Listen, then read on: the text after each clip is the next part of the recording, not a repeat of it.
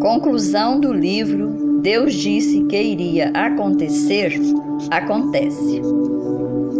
Amigo, no término de cada capítulo eu fazia a seguinte pergunta: Se você estivesse em tal lugar, se você fosse tal pessoa, confiaria ou não na informação que Deus estava transmitindo através dos seus servos? Se prepararia ou não para escapar das calamidades que sobrevieram sobre os céticos. Agora é hora de descobrir realmente qual seria ou será a sua posição ou credibilidade diante dos anúncios de Deus. Conhecendo o ser humano, provavelmente a maioria dos leitores desta obra responderão que sim, que acreditaria em Deus e não comeria o fruto do conhecimento do bem e do mal, que ajudaria a Noé construir a arca e entraria nela junto com ele e sua família, que sairia ileso de Sodoma e Gomorra confiando na promessa de Deus. Você com certeza protegeria sua casa com o sangue do cordeiro e não teria seu primogênito morto no Egito, e seria o primeiro a chegar à casa de Raabe para se proteger da destruição de Jericó. Na destruição de Jerusalém por Nabucodonosor, você não seria um judeu teimoso e teria escapado da mão do rei cruel. Você não concordaria com Herodes e Pilatos e teria tentado livrar Cristo da crucificação. Você certamente não seria destruído no cerco de Jerusalém pelo general Tito já no primeiro cerco, teria confiado em Deus e escaparia da destruição. Mas será que você faria isso mesmo? Querido, no capítulo anterior, acabei de falar para você que uma tragédia mundial está para acontecer neste planeta, pior do que todas as outras que já aconteceram no passado, ou a maior bênção também superior a tudo de bom que você já recebeu nesta vida.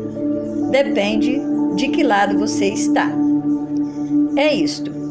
Eu estou falando sobre a volta de Cristo, a qual será a grande realização do sonho cristão: viver eternamente com Cristo no céu. Ou o maior pesadelo dos incrédulos, que é perder a salvação e ser consumido no fogo de enxofre. Assim como os demais fatos, Deus também anunciou antecipadamente que isso iria acontecer. E deu-nos alguns sinais já descritos nos capítulos anteriores para que soubéssemos exatamente a proximidade desse evento, associado às informações, da mesma forma que nas tragédias anteriores havia uma válvula de escape para o povo de Deus, né? a arca, a casa com sangue do cordeiro, a casa de Raabe e outros. Assim também Deus, na sua infinita misericórdia, trará uma grande válvula de escape para o seu povo, que será a nova Jerusalém, onde não haverá mais pranto, nem morte, nem dor, onde viveremos eternamente com o nosso Salvador. Bem, vamos aos resultados da sua decisão. Se você, depois de descobrir todas essas informações acerca do que Deus está falando em relação ao futuro da terra e seu, passar a acreditar em sua mensagem de salvação, aceitá-lo como seu salvador pessoal e ser batizado na igreja verdadeira de Deus, ou se você já está na igreja verdadeira, mas não está firme e decidir se firmar e passar a pregar e se preparar para a volta de Cristo, então a resposta é sim, meu amigo. Se você estiver no passado, provavelmente confiaria em Deus e teria escapado das grandes tragédias que ocorreram na vida dos que desacreditaram em Deus. Meus parabéns.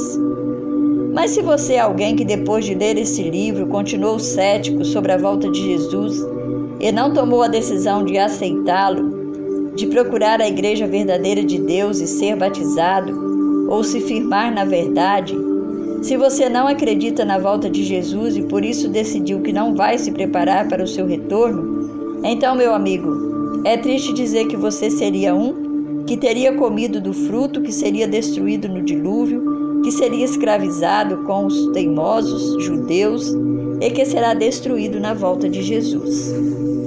É triste saber que, mesmo Deus dando as informações antecipadas sobre as tragédias ou vitórias futuras, o ser humano ainda prefere acreditar nos homens e desacreditar em Deus. Amigo, não seja tolo. Tudo que Deus diz que vai acontecer, acontece. E saber antecipadamente estes eventos só tem uma utilidade: é de aproveitarmos a oportunidade e a graça de Cristo e nos prepararmos para tais eventos. Demais, se não aproveitarmos, sofreremos os mesmos danos que os que não têm informações ou não se prepararam. Deus o ama demais, por isso que fez questão de anunciar o que vai acontecer em breve nesse planeta. Por favor, não seja descrente aos anúncios de Deus. Seja grato e prepare-se para viver eternamente com Ele no céu e ser feliz para sempre.